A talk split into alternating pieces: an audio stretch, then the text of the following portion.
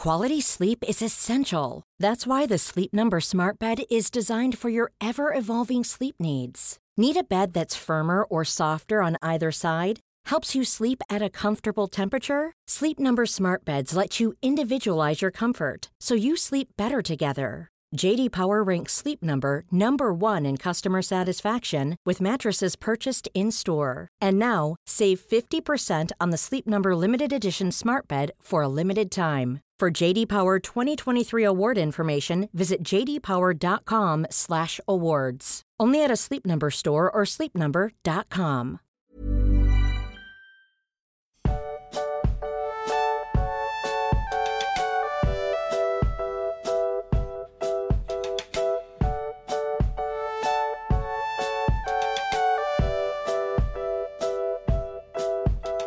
Du magst, bist du bereit, dass ich deinen Mind blowe? Ja, immer doch. Versuch es. Also du musst dich jetzt richtig festhalten, weil das, was ich dir jetzt erzähle, das würde ich richtig umhauen. Ich, ich sitze, ich halte mich fest. Okay. Grundvoraussetzung ist das Gedankenspiel, dass jeder Mensch einen richtigen AAA-Promi, ja, Promi, Promi, äh, über sechs Ecken kennt. Also du kennst jemanden, der jemanden kennt, der jemanden kennt. Okay? Ja, ich weiß überhaupt nicht, worauf du hinaus willst, aber ja. Halt dich fest, das, das wird groß. Ich habe nämlich aus verlässlichen Quellen erfahren, dass wir eine Hörerin in der Berliner Charité haben. Eine Rechtsmedizinerin. Das ist jetzt, Schritt 1 ist äh, meine vertrauliche Quelle. Schritt 2 ist die Berliner Charité. Jetzt kommt es nämlich schon. Wer arbeitet noch in der Berliner Charité? Professor Christian Drosten. Ja. Wir kennen also über drei Ecken Professor Christian Drosten aus der Berliner Charité. Aber es wird noch krasser. Bist du noch Okay, dabei? ja, ja, ich bin, also bisher bin ich dabei, aber ja. Das ist schon krass, aber jetzt wird es noch besser. Professor Christian Drosten war mal im Podcast von Jan Böhmermann. Also kennen wir Jan Böhmermann über noch eine Ecke. Ja. Aber es wird noch krasser. Jetzt kommt nämlich der Knaller. Jan Böhmermann hat in seinem Podcast mal erzählt, dass er auf einem Event war, wo man Barack Obama, dem ehemaligen Präsidenten der USA, die Hand schütteln durfte und ein Foto mit dem zusammen machen konnte. Also kennen wir quasi über fünf Ecken Barack Obama. Ja, okay. Ich komme soweit mit. Und jetzt, also das ist ja schon krass, ja? Also ja, ja, äh, ja. Obama hört quasi tollkühn. Okay, ja, so kann man es auch ausdrücken. aber, Quasi. aber es geht ja jetzt noch einen Schritt weiter, weil wir sind jetzt gerade erst über fünf Ecken mit Obama verbandelt. Mhm. Aber da Obama natürlich der Präsident der Vereinigten Ich glaube ich Staaten glaub fast, war, ich weiß, worauf du hinaus willst. Aber ja, äh, weiter. wir kennen quasi alle Promis der Welt, weil irgendwie jeder schon mal Obama die Hand geschüttelt hat. Du kannst dir jetzt aussuchen, wen du kennen möchtest. Hat Christopher Lee jemals Obama getroffen? Da würde ich meine Hand für ins Feuer legen. Die haben alle mal Obama die Hand geschüttelt. Die Hand. Die, die Hand natürlich. Die Hand. Ja, siehst du, ich bin jetzt so mit Obama verbandelt, äh, mein amerikanischer Akzent kommt durch. Weil Christopher Lee kannte ja Tolkien. Ja, aber da wird es jetzt wieder schwierig. Das ist nämlich sieben Ecken und das geht leider nicht mehr. Ah. Aber wir können uns jetzt quasi einen Promi aussuchen und kennen den über Christian Drosten, Böhmermann, Obama und dann kannst du dir aussuchen. Aber noch viel besser, es es geht ja nicht nur uns was an, weil die sechs Ecken unserer Hörer und Hörerinnen landen dann bei Obama. Also alle Hörer und Hörerinnen des Tollkühn Podcasts kennen Barack Obama. Das ist faszinierend. also, wie lange hast du gebraucht, um den Zusammenhang herzustellen? Das geht, äh, in meinem Kopf geht das ruckzuck. In deinem Also- Kopf geht das sehr schnell. Ich verarbeite das gerade noch.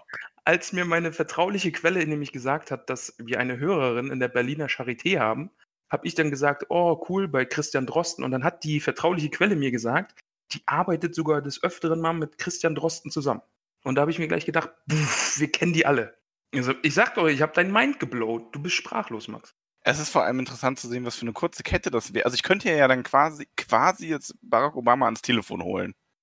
Mehr oder Ja, weniger. Ja, ich weiß jetzt nicht, ob Böhmermann die Telefonnummer von Obama hat, aber theoretisch. Ja, bestimmt. Also bis Drosten schaffen wir es auf jeden Fall. Bis trotzdem schaffen wir es auf jeden Fall, ja. Ähm, Ja. Wir könnten ihm eine Nachricht zukommen lassen, wenn wir es wollen würden. Und da Drosten aktuell eh auch in aller Munde ist und in allen Zeitungen rumgeistert, können wir auch, äh, könnte der uns mal einen Shoutout geben, finde ich. Ich glaube, der hat im Moment genug zu tun. Ich glaube, der hat aktuell Urlaub. also, Ach, echt? Ja, ich glaube. Oh ja, na, dann, dann. das ist ja dann was anderes. Oh. Ähm, aber ich finde, das ist ein passender Einstieg jetzt gewesen zu unserem, äh, zu unserer super Special Super Folge, die lang angekündigt wurde und jetzt endlich stattfindet. Ja, die findet ja nur deswegen jetzt erst statt, weil wir den Rat Elrons abwarten wollten, weil ähm, da ja auch nochmal über Tom Bombadil geredet wurde. Stimmt, also haben wir perfektes Timing gemacht. Wir haben perfekt, wir haben durch, äh, äh, dadurch, dass wir es immer wieder hinausgeschoben haben, haben wir perfektes Timing erreicht. Großartig.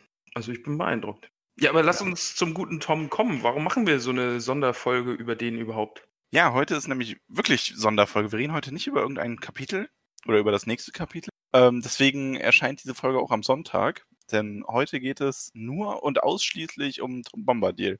Wir waren ja vor einigen Kapiteln im Alten Wald zu Gast und haben den guten Tom dort kennengelernt und ich kannte ihn ja schon, aber auch für dich war er ja eine sehr rätselhafte Erscheinung. Auf jeden Fall, ja. Und zu Tom gibt es einige Theorien, es gibt einiges, ähm, was man da besprechen kann. Und wir haben gedacht, Mensch, ähm, bevor wir jetzt die Folgen zu ähm, sehr damit füllen, dass wir uns diese Theorien alle ansehen, machen wir da doch einfach eine kleine eigene Special-Folge zu. Und das ist heute soweit. Finde ich sehr gut, ja. Das, das machen wir jetzt einfach. Das machen äh, wir.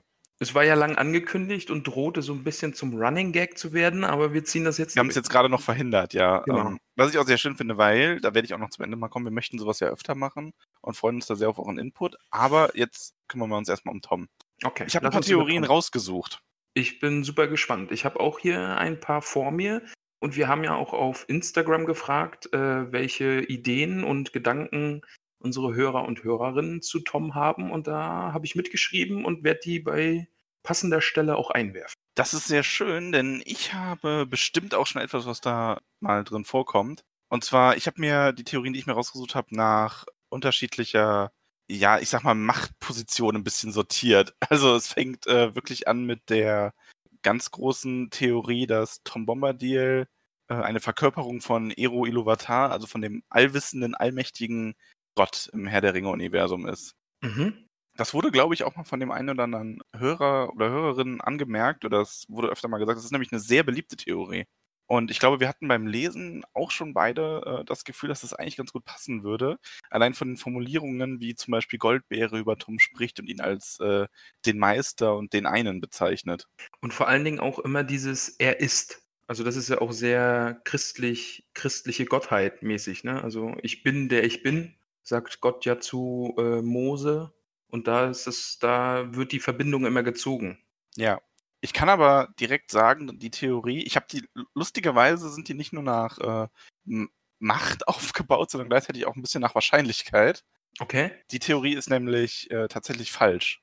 Also das kann man bei nicht vielen Theorien sagen, aber äh, bei der schon es gibt Sachen im Text selber, ähm, die stark dagegen sprechen. Zum einen sagt ja Glorfindel im Rat von Elrond, ne, also da waren wir ja am mhm. Donnerstag erst, dass ähm, er glaubt, dass wenn, also weil es kommt ja die Idee auf im Rat, dass man den Ring zu Tom Bombadil bringt und er ihn aufbewahrt. Und Glorfindel mutmaßt aber, dass wenn Sauron alles am Ende überwältigt hat, dass er dann auch Tom Bombadil besiegen würde. So, und dass er dann, dass Tom dann geht als letzter, so wie er der Erste war. Ähm, jetzt ist natürlich Glorfindel nicht allwissend, er ist ja nur ein Charakter in dieser Geschichte, aber es sitzen an diesem Rat auch äh, Wesenheiten wie Elrond und Gandalf, die zumindest, also gerade Gandalf ja noch mehr Gespür dafür haben, was Tom ist und da vielleicht ein bisschen mehr reinschauen können und die scheinen dem da nicht zu widersprechen an der Stelle. Also du meinst, sie hätten an dieser Stelle widersprochen, wenn sie auch eine Ahnung davon hätten, dass Tom da nochmal drüber steht oder über allem steht und eben Iluvatar selbst ist. Ich glaube zumindest, dass Gandalf dann sowas gesagt hätte wie, ja, Tom würde ähm, der Macht Iluva äh, der Macht Saurons zwar widerstehen, aber er wäre dann irgendwie als einziger auf seiner Insel, auf, in seinem Reich und alles andere würde untergehen. Mhm. Ist aber auch nur eine Mutmaßung, aber was ganz klar ist, dass Tolkien selber gesagt hat, dass es keine Verkörperung von Gott in seiner Geschichte gibt. Also keine Verkörperung Iluvatars. Und das macht auch vollkommen Sinn, wenn man sich ähm, mit Tolkien selber ein bisschen beschäftigt. Tolkien war ja strenggläubiger Katholik. Mhm. Und er hat Mittelerde und die ganze, seinen ganzen Mythos ja als Mythos für, äh, für die Welt geschrieben. Also Mittelerde ist ja quasi Europa. Also das heißt, die Mittelerde-Geschichte geht ja eigentlich irgendwann in unsere über. Das ist ja vor langer, langer Zeit passiert. Und eine Verkörperlichung von Gott, also ein Gott als im menschlichen Körper, kommt in so einer Geschichte ja nur einmal vor. Und das passiert ja quasi in unserer Geschichte nur sehr viel später durch Jesus Christus. Mhm. Und ich glaube auch, dass deswegen, also, oder was ich glaube, also ich habe sehr, sehr viel ähm, Theorien gelesen zu Tom. Das ist auch sehr, sehr viel aus ganz vielen unterschiedlichen Quellen. Deswegen ist es jetzt zu viel, um es einfach einmal durchzulisten. Aber allgemein wird oft gesagt, dass das halt auch, ähm, oder habe ich sehr oft gelesen, dass das ein Grund ist, warum es eben keine äh, menschliche Gestalt gibt oder eine körperliche Gestalt, in der Ero Iluvatar irgendwann in Mittelerde herumläuft. Okay.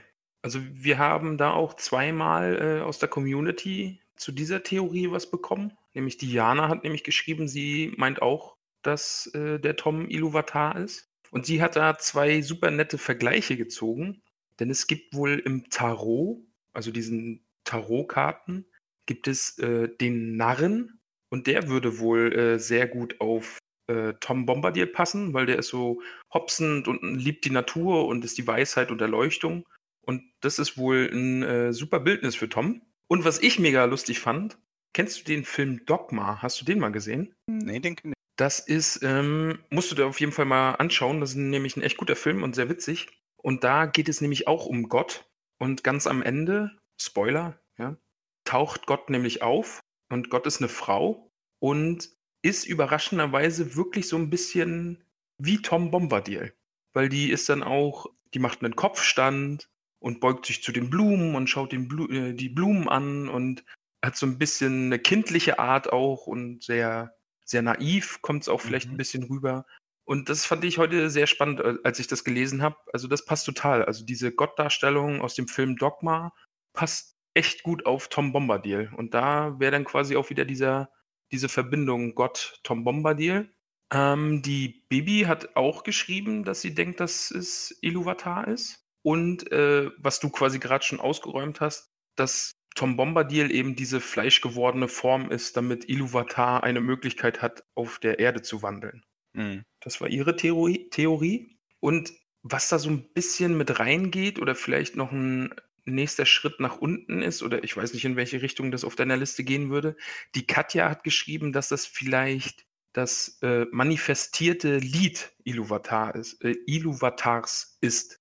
Also die Welt wurde ja mit, äh, mit einem Lied geschaffen. Ja. Das ist das, da, das geht so ein bisschen in die Richtung wie, eine, wie die letzte Theorie, die ich hier auf dem Zettel habe, tatsächlich. Also kommen wir da nochmal drauf, ja. Da kommen wir nochmal drauf, ja. Weil die finde ich nämlich auch recht spannend. Ähm, ich finde, wie gesagt, die Theorie, dass Tom Iluvatar ist, finde ich auch sehr schön an sich. Also das macht in gewisser Hinsicht Sinn. Man kann ja auch diese verminderte Macht durchaus erklären. Dass ein, äh, ein, ein allmächtiger Gott kann sich ja trotzdem sagen, er begibt sich absichtlich in eine Position, in der er zwar über sein Reich die absolute Macht hat. Also Tom scheint ja so eine gewisse absolute Macht über die über sein Reich zu haben, die Grenzen, die er sich selber äh, auferlegt. Aber es wird halt leider, oder was heißt leider, es wird halt ausgeräumt von Tolkien tatsächlich in Mhm. dem Moment. Ja. Also in der Theologie gibt es ja natürlich auch die, äh, diese Theorie von Gott als Uhrmacher, also der die Uhr gebaut hat, hat die Uhr aufgezogen und fasst die jetzt nicht mehr an. Und das wäre dann ja vielleicht auch so ein bisschen dieser Tom, der in seinem eigenen kleinen Reich sitzt, alles mitbekommt und ein Auge auf alles hat, aber nicht mehr wirklich eingreift. Soll ich, soll ich jetzt mal äh, dein, dein Mind blown? Oh, jetzt blow my mind. Ero Iluvatar fasst die Uhr aber nochmal an. Oh. Und sogar einmal, äh, also mehrmals sogar noch im Der Herr der Ringe. Oh, okay. Also wir sehen, wir lesen von göttlichem Wirken. Ja. Oh, ja, da bin ich gespannt. ähm, und ganz deutlich natürlich auch in der Vergangenheit, als er, ähm, als die Valar ihm äh, um Hilfe baten und er Numenor hat untergehen lassen und die Welt rund gemacht hat. Das ist Ah, ja auch nochmal ja. was, wo er Ja, sehr stimmt, deutlich in die Uhr ja. eingegriffen hat. Das ist natürlich, fällt so ein bisschen raus, wenn man das dritte Zeitalter als solches betrachtet, aber ja. Okay. Ja, aber das zu der Theorie. Also leider äh, nein. Das ist auch die einzige, die ich habe, wo man wirklich sagen kann, nein, ist nicht so. Weiter geht's nämlich mit äh, der nächsten Stufe. Tom Bombadil als einer der äh, 14 Valar. mhm. Die Valar sind ja die äh, mächtigeren, äh, Ma nicht Maya, ähm, also die, diese Geisterlo äh, Geisterlosen, die unsterblichen Wesen, die schon vor der Erschaffung Mittelerdes da waren, die eben dieses Lied gesungen haben, die äh, Ainur.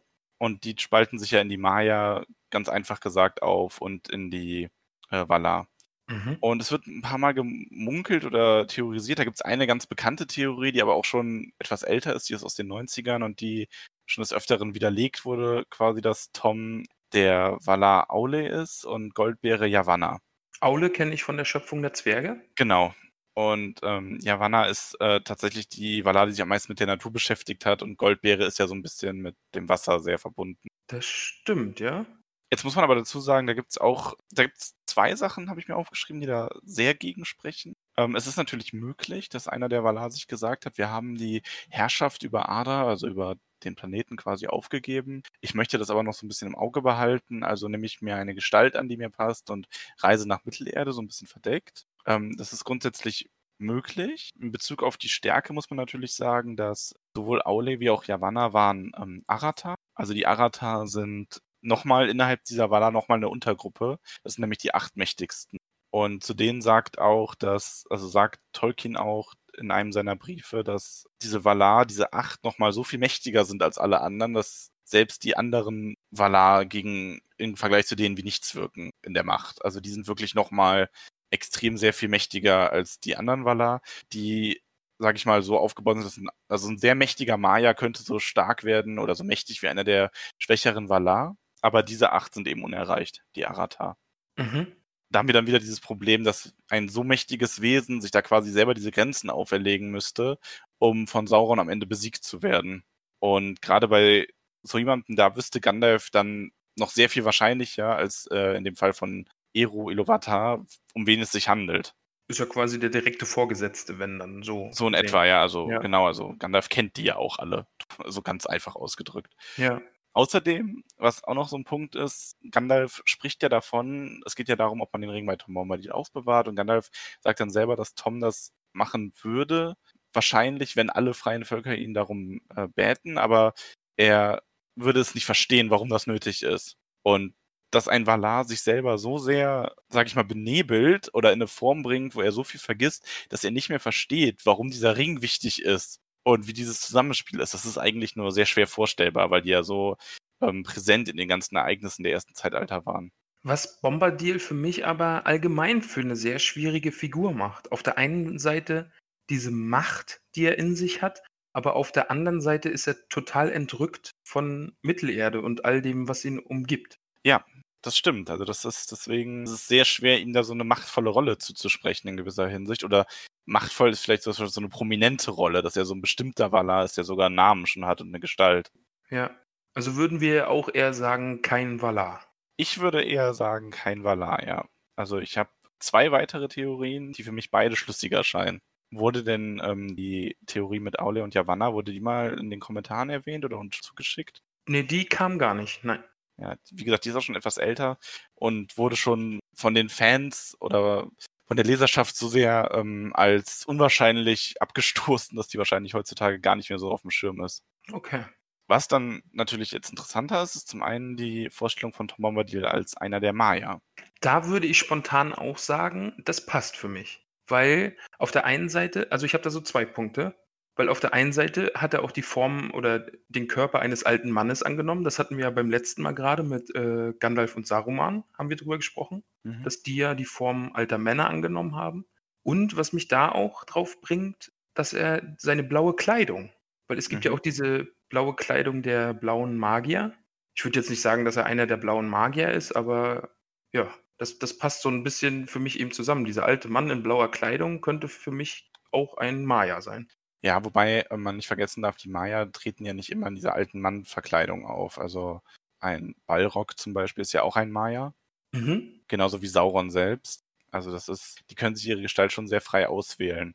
Und das ist nämlich genau auch ein Punkt, den ich gelesen hatte, was für Maya spricht, dass bei Tolkien all diese unerklärlichen Wesen, auch wieder wie, wie die Balrog, eben Maya sind und deswegen könnte Bombadil auch ein Maya sein. Ja, tatsächlich ist das so ein bisschen so ein Ausschlussverfahren im Endeffekt. Ne? Also man sagt, okay, er ist nicht Iluvatar. Ein Valar ist unwahrscheinlich, weil über die ist ja alles bekannt und ne, da gibt es so ein paar Sachen, die dagegen sprechen. Aber Maya soll es ja ganz, ganz viele gegeben haben, die mit der Erschaffung Mittelerdes oder des ganzen Sonnensystems im Endeffekt der ganzen Welt auch in die Welt gelangt sind. Und klar, warum sollte es dann nicht einen geben, der sein eigenes Ziel sich gesucht hat, der einfach ähm, sich ein Stück, sich auf Mittelerde niedergelassen hat und sein eigenes Leben geführt hat und das so ein bisschen beobachtet. Mhm, ja. Na, du hattest ja äh, am Donnerstag auch gesagt, dass der gute Radagast auch so ein bisschen seinen eigenen Weg geht, also sich der Natur sehr verbunden sieht und sich eben um die Tiere kümmert und um die Natur an sich. Das würde dann ja auch ein bisschen da so reinpassen, oder? Also Radagast Ja, ist jetzt nicht stimmt. so nicht so abgeschieden von der ganzen restlichen Welt, aber neigt schon auch so ein bisschen dazu. Also Radagast verliert sich ja so ein bisschen darin, genau. Also man merkt ja auch, die Maya sind sehr selbstständige Wesen. Die haben alle einen eigenen Charakter. Das ist jetzt nicht, dass die ähm, willenlos dem Willen der Valar gehorchen oder so. Man sieht, äh, dass äh, Melkor, also Morgoth konnte welche davon verderben. Äh, Saruman geht seinen eigenen Weg. Also das hängt da schon alles ein bisschen mit zusammen. Man sieht auch, äh, also es gibt ja auch Maya verschiedener Stärke. Und dieses, ich nehme mir mein eigenes Reich, baue mir das so ein bisschen auf und werde auch so im Laufe der Zeit zurückgedrängt, passt da natürlich auch ganz gut rein. Und man muss dazu sagen, wenn Tom ein Maya ist, ist Goldbeere wahrscheinlich auch eine. Ja, Also ich würde schon, ja. ich würde vermuten, dass die beide dieselbe Wesenheit haben, in gewisser Hinsicht. Dieses häufige Singen spricht natürlich auch dafür, dass sie sich so ein bisschen an das Echo erinnern, dass sie ja auch die Welt durch äh, Gesang erschaffen haben. Es passt auch ein bisschen darauf, dass er sagt, dass er der Erste war. Also natürlich sind alle Maya, also es gibt entweder er war wirklich der erste äh, Ainu, also die erste dieser geistlosen, äh, dieser körperlosen Geisterwesen, die Iluvatar jemals erschaffen hat. Dann war er wirklich der Erste. Ja, Oder er bezieht sich einfach nur darauf, dass er der erste, vielleicht war er auch der erste davon, der dieses, diese Welt betreten hat von den Ainur. Oder er war einfach nur der erste auf Mittelerde, also dem Kontinent selber. Oder er sieht es eben einfach so, dass er sagt, er ist als Maya eben einer der ersten und stellt das so ein bisschen, hebt das so ein bisschen hervor, wohingegen Wesen wie Gandalf das gar nicht erwähnen oder betonen. mhm. Also das wäre durchaus möglich. Ein Punkt ist dann aber, wenn er ein Maya ist, dann steht er ja quasi auf fast der äh, gleichen Schwelle wie Gandalf und Saruman.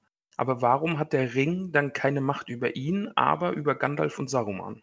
Ja, das ist interessant. Also das ist tatsächlich einer der Punkte, der ein bisschen dagegen spricht. Man kann jetzt höchstens sagen, vielleicht hat er sich so bedingungslos von diesem Wunsch nach Macht oder nach Kontrolle oder auch nur nach dem Wunsch, irgendwie außerhalb seines Reiches überhaupt eingreifen zu können. Vielleicht hat er sich da so bedingungslos von losgesagt, dass er ähm, in der Lage ist, den Ring einfach zu ignorieren. Aber warum macht der Ring ihn dann nicht? Ähm, also gut, wir wissen nicht, was passieren würde, wenn Gandalf den Ring aufstecken würde. Er würde wahrscheinlich nicht einfach unsichtbar werden Ja, aber wir wissen halt nicht, reicht das, dass äh, er sich den Ring wirklich aufstecken kann und nichts passiert. Das stimmt schon.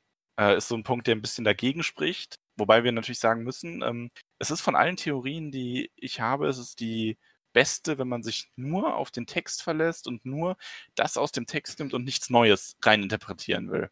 mhm. Die letzte Theorie, die vierte, die ich gleich noch habe, die schafft quasi etwas Neues oder interpretiert etwas Neues hinein, erklärt das meiner Meinung nach noch ein bisschen besser, aber da hast du eben diesen Punkt, dass du dir sagen musst, ja gut, das ist halt dann ähm, ein bisschen Interpretation und das ist quasi nicht bestätigt, das ist dann noch mehr Theorie.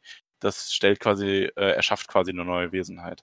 Es gibt nämlich auch noch einen weiteren Punkt, der gegen die Maya-Theorie spricht und die ist ganz, der ist ganz spannend, weil er sehr im Detail liegt und zwar ähm, geht es darum, dass Goldbeere ja immer als Tochter des Flusses bezeichnet wird. Oder Mhm. nicht immer, aber Ja. Es kommt vor.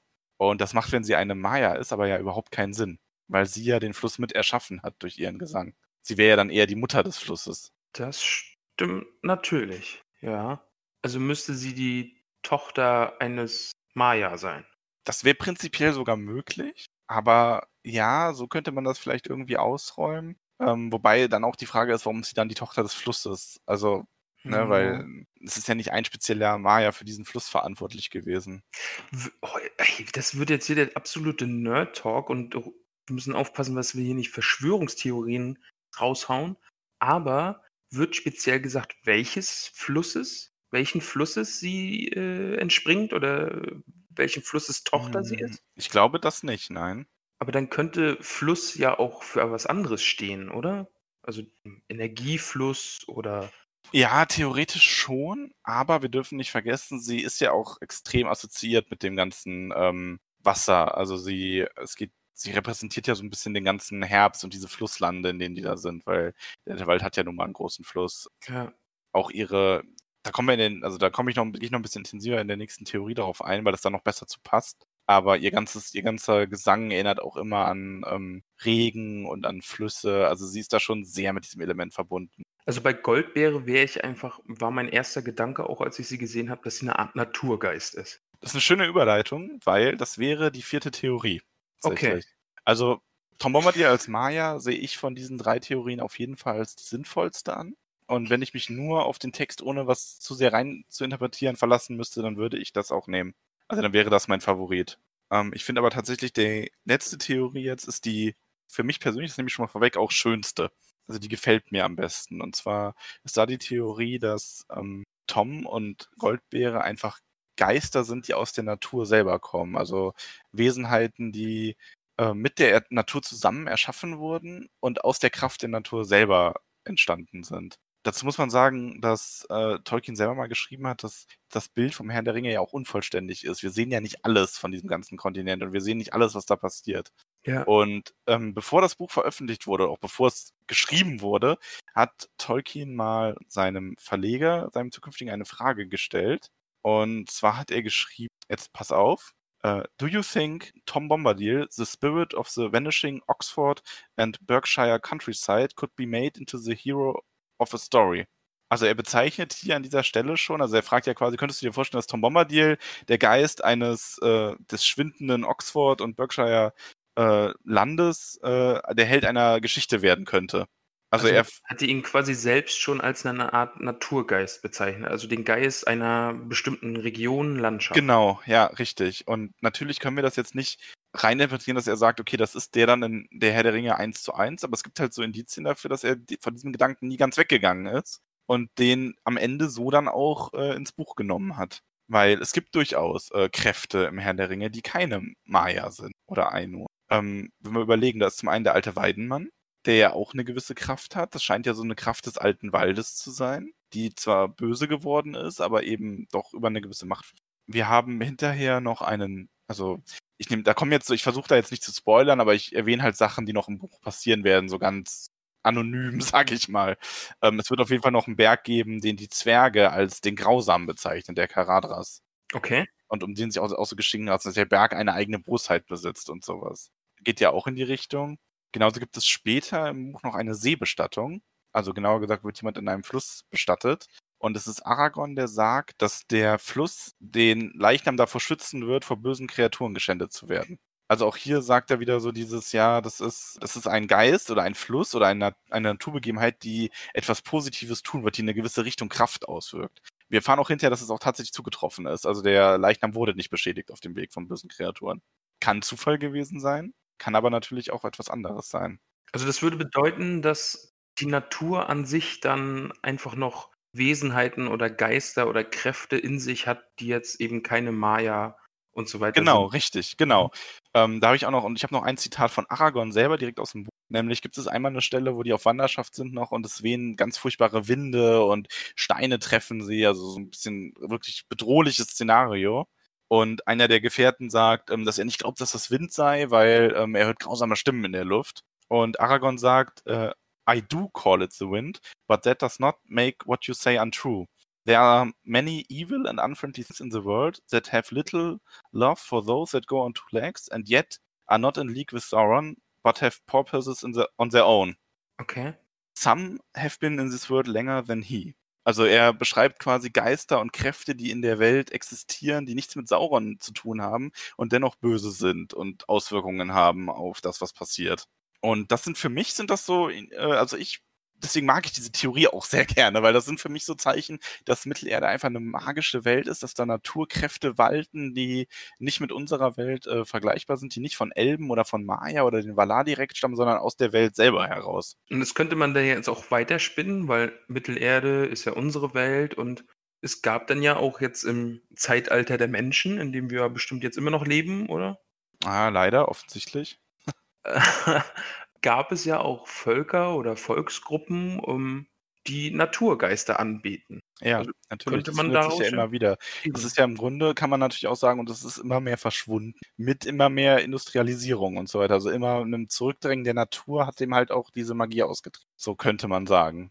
Also wir haben Textbelege, die dafür sprechen, dass man sagen könnte, es könnte sein, dass es diese Naturgeister gab. Und wenn man sich, gerade wenn man sich Goldbeere anschaut, macht sie als Naturgeist unglaublich viel Sinn. Das hast du ja selber gesagt, du hast ja. das auch direkt im Kopf. Ja. Ähm, Tolkien hat auch im Brief 210 geschrieben, dass Goldbeere die Jahreszeiten und den Ort, an dem sie sind, subventiert. Es ist Herbst, es ist, regnet viel, es ist großes Reinemachen. Sie ist in diesem Moment der Fluss, die Natur.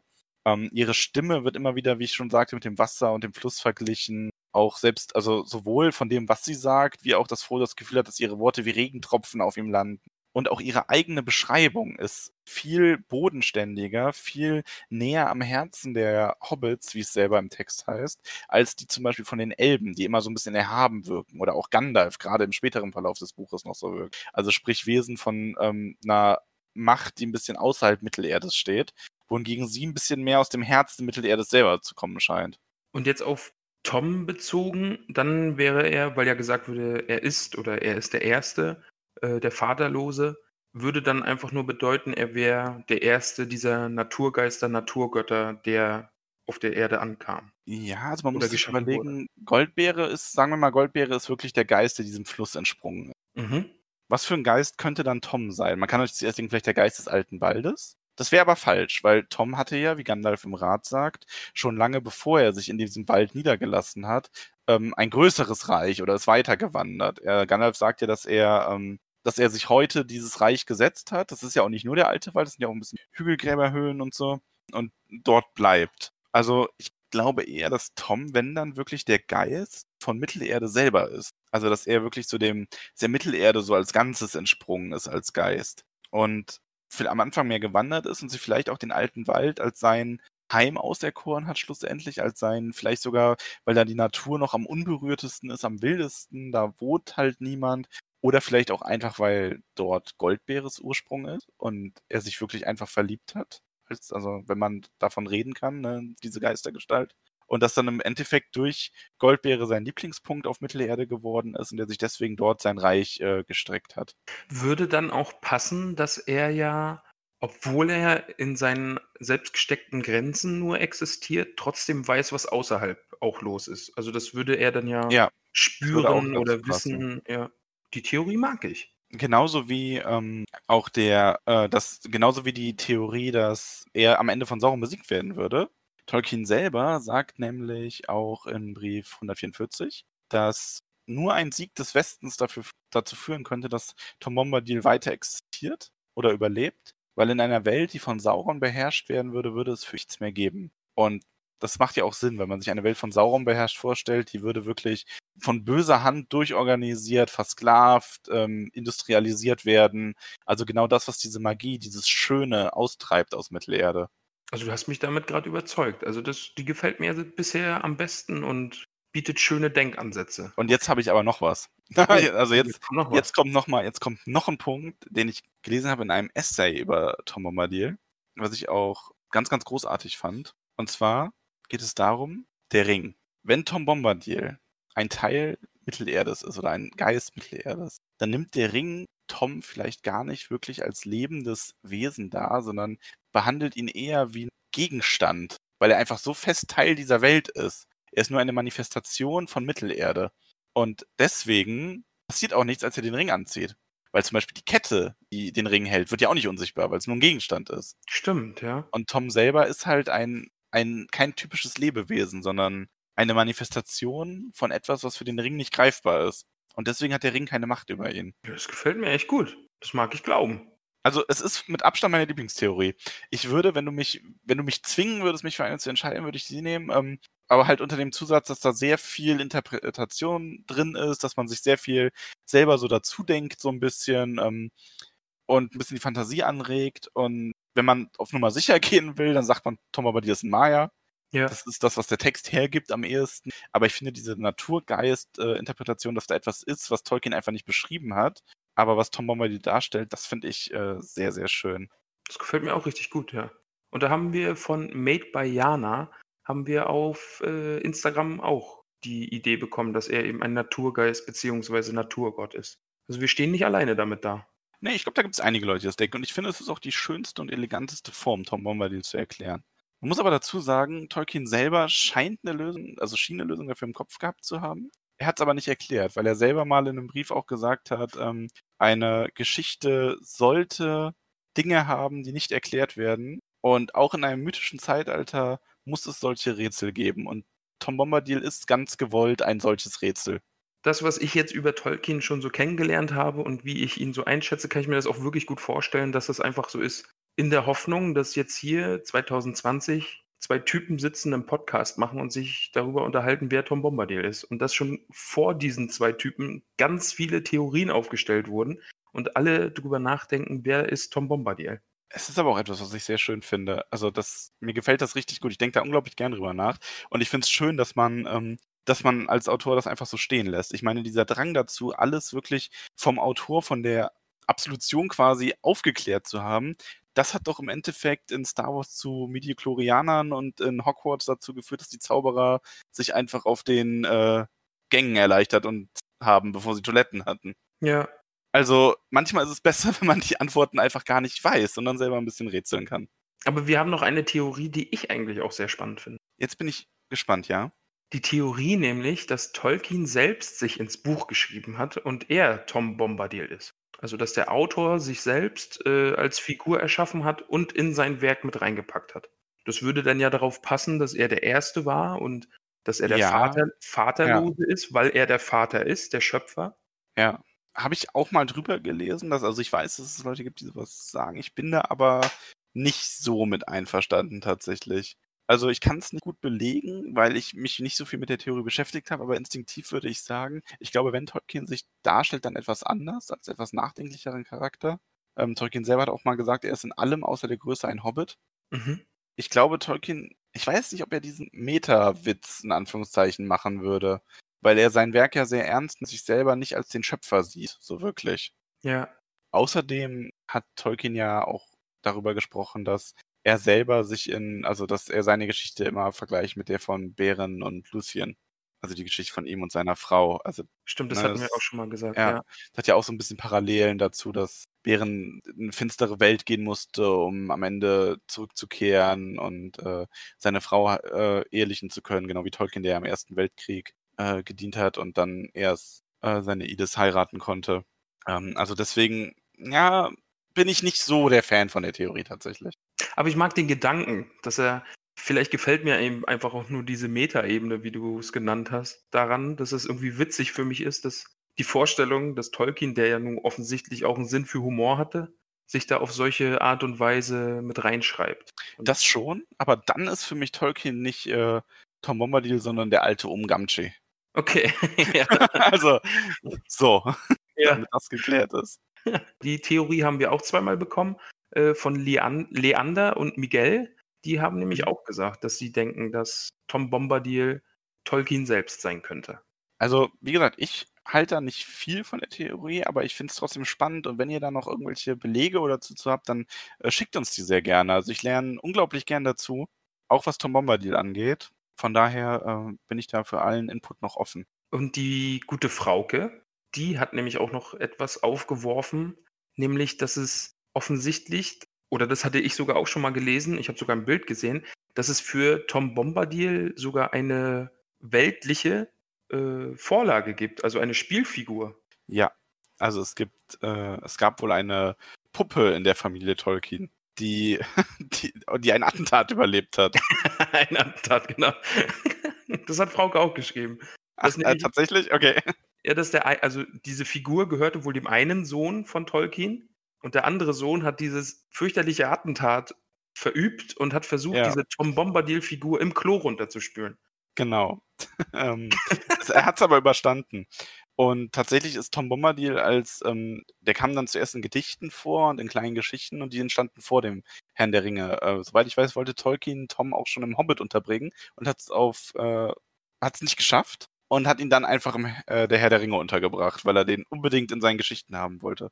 Und Frauke hat da eben nämlich die Theorie aufgestellt, dass Tom Bombadil vorkommt, einfach als Trost für den Sohn. Einfach, dass, dass dieses fürchterliche Klo-Attentat als Grund genommen wurde, um eben Bombadil in die Geschichte zu setzen und ihn da zu verewigen. Kann gut sein. Vielleicht hat er auch einfach nur ähm, versprochen, dass er das macht oder sich versprochen, dass er das macht und hat es dann halt ähm, der letzten Möglichkeit im, oder nicht der letzten, aber in der Möglichkeit, wo es endlich gepasst hat, im Herr der Ringe dann einfach untergebracht. Ist auf jeden Fall, finde ich, ein schöner Gedanke und es ist witzig zu sehen, äh, woher manche Figuren den Ursprung haben. Ja, das ist wirklich spannend, ja. Das ist ja wie Gandalf, ähm, ist ja die Vorlage für Gandalf hat er auf einer Postkarte entdeckt. Ach echt? Ja, cool. Ich glaube, es war eine Postkarte, ja. Ja, super. Ja, da ist dann wieder spannend, dass äh, Tolkien so viele Briefe noch geschrieben hat und dass so viel Rundrum-Wissen noch existiert zu seinen Werken und wie es entstanden ist und so. Ja, das ist ganz toll. Wobei Tolkien selber, das habe ich jetzt auch im Zusammenhang mit der Recherche zu Tom Bombadil ähm, geschrieben hat, dass, dass er manchmal glaubt, er hat zu viel preisgegeben, dass er zu viel Rätsel rausgenommen hat schon, dadurch, dass er manche Sachen erklärt hat.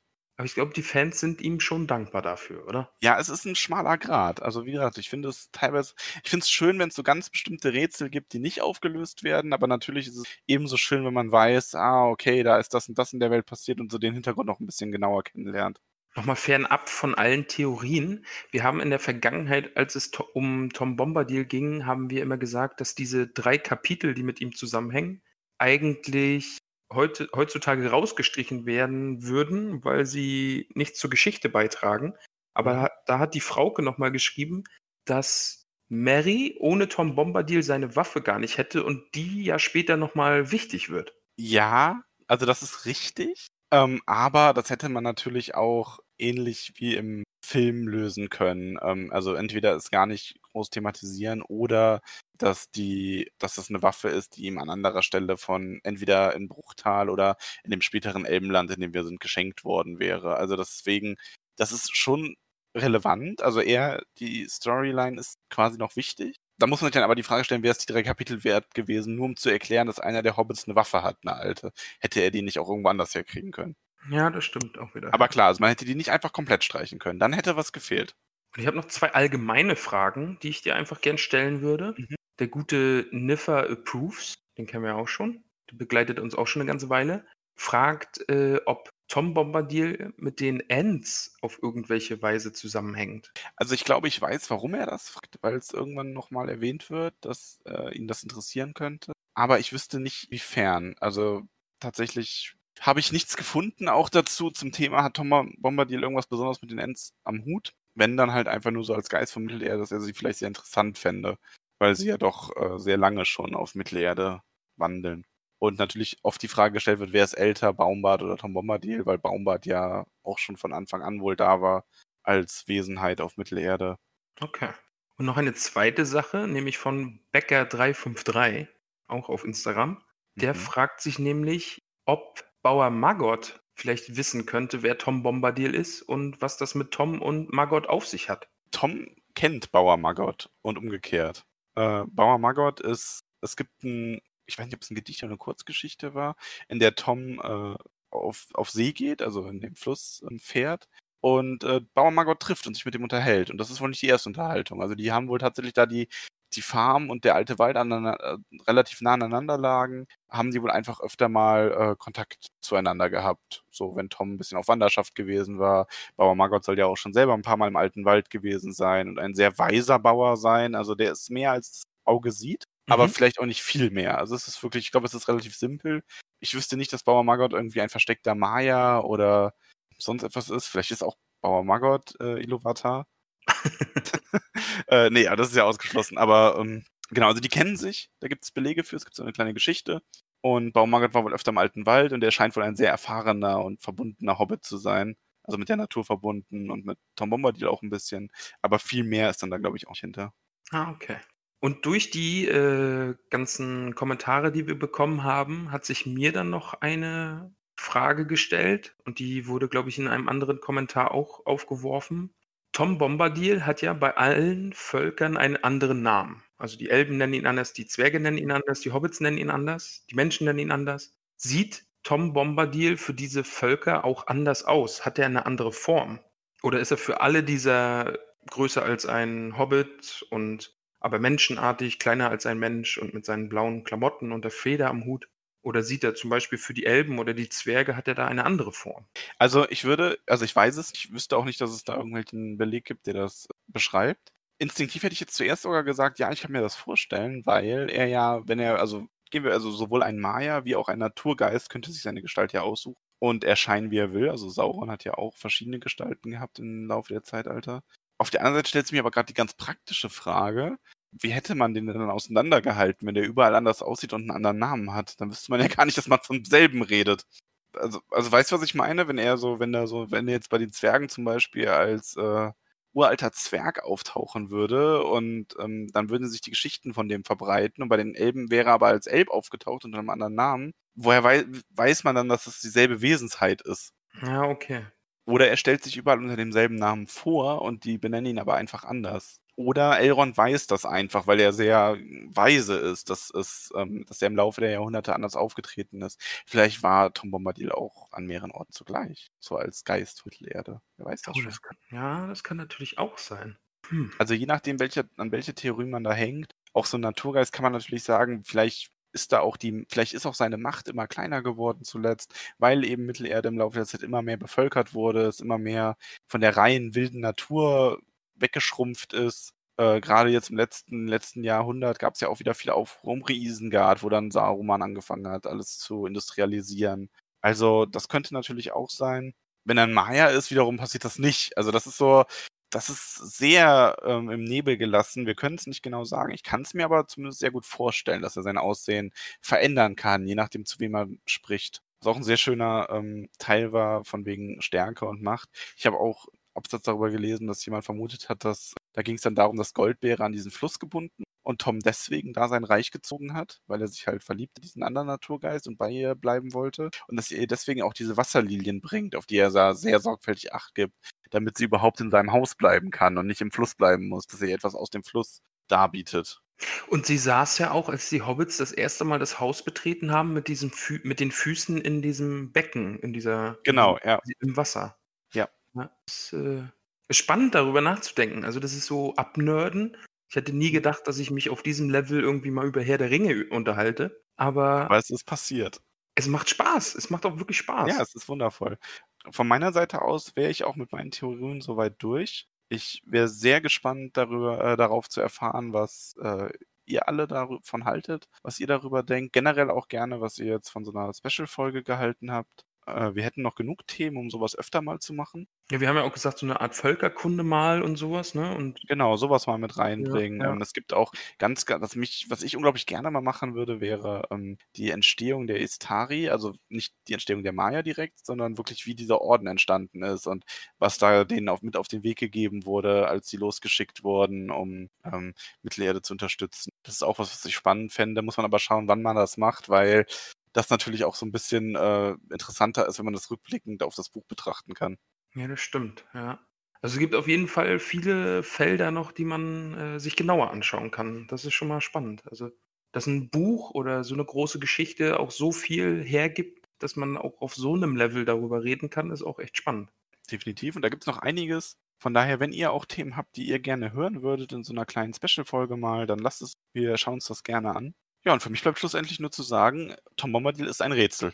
Ja, ich hatte ein bisschen natürlich gehofft, dass wir jetzt die Ersten sind, die dieses Rätsel äh, endgültig lösen. Ja, ich hatte es auch gehofft, aber ich habe mich da auf dich verlassen. Ich habe gedacht, ich kenne das ja schon alles, ich habe mir schon mal den Gedanken gemacht, vielleicht so eine frische Perspektive. Du kommst dann jetzt und sagst, ja, aber ist doch klar, ist doch so und so. Und Ja, alle sind direkt äh, aus den Socken gehauen.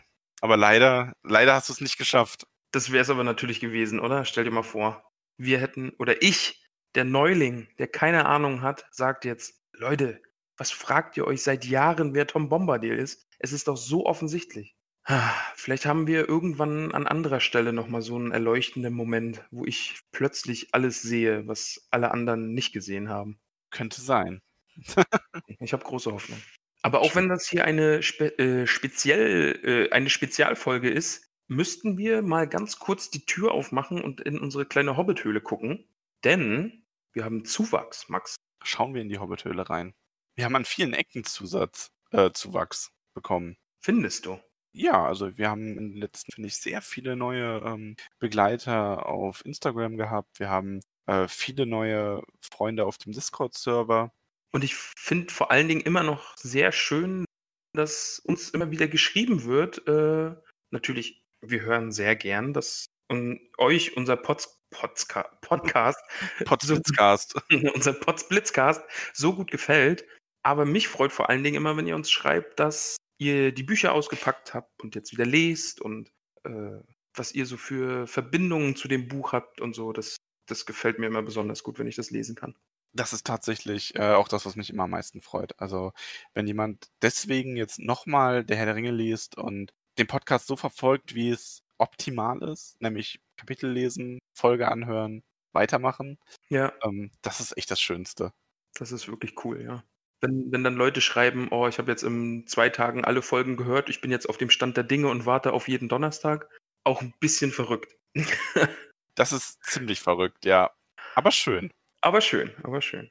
Aber lass uns kurz in unserer, in unserem Kaminzimmerchen sein, denn wir haben da noch immer den guten Tobias, den Hopp Steinbüttel bei uns, die Anne, die Margerite Rebfeld von Tuckhang, die Peony Krötfuß, unsere gute Frauke, die Pia, Ivy von Weidengrund und die Bibi ist dazugekommen und die heißt ab heute nämlich Tabita Bolger.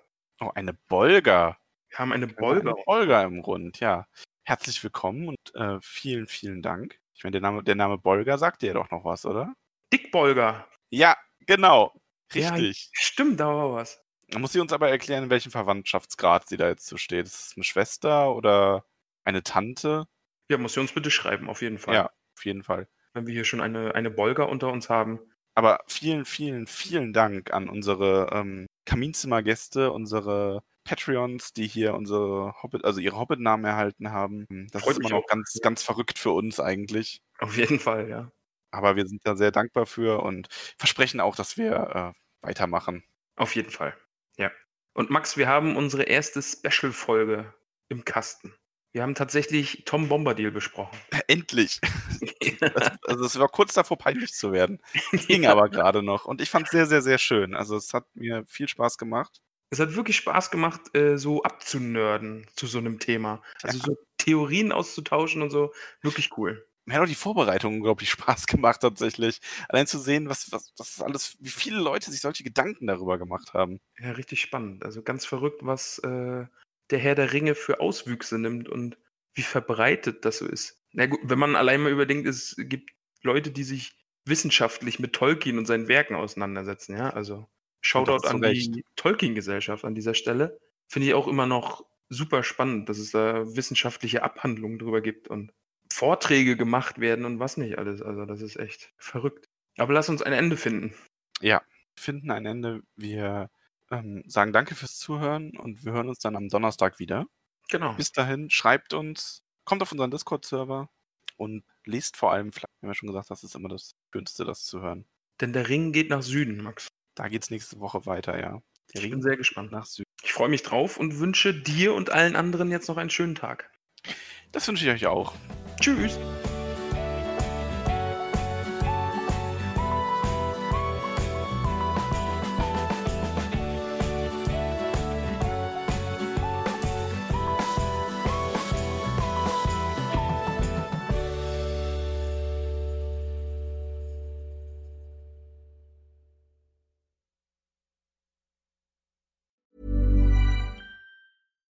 Hi, I'm Daniel, founder of Pretty Litter. Cats and cat owners deserve better than any old fashioned litter. That's why I teamed up with scientists and veterinarians to create Pretty Litter. Its innovative crystal formula has superior odor control and weighs up to 80% less than clay litter.